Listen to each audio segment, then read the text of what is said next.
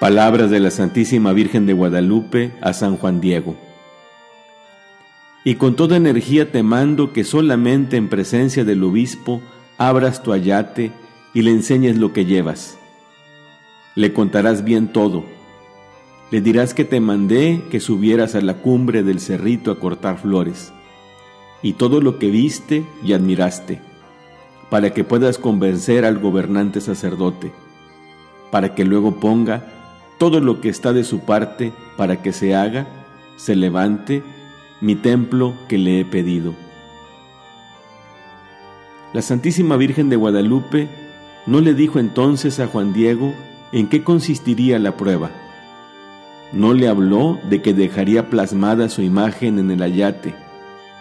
La prueba no serían las flores, sino la imagen. Se realizó el milagro que hoy todavía admiramos y que es un expresivo signo del amor y de la cercanía de nuestra Madre. Gracias, Santísima Virgen, por quedarte con nosotros. Mi corazón en amarte eternamente se ocupe, y mi lengua en alabarte, Madre mía de Guadalupe.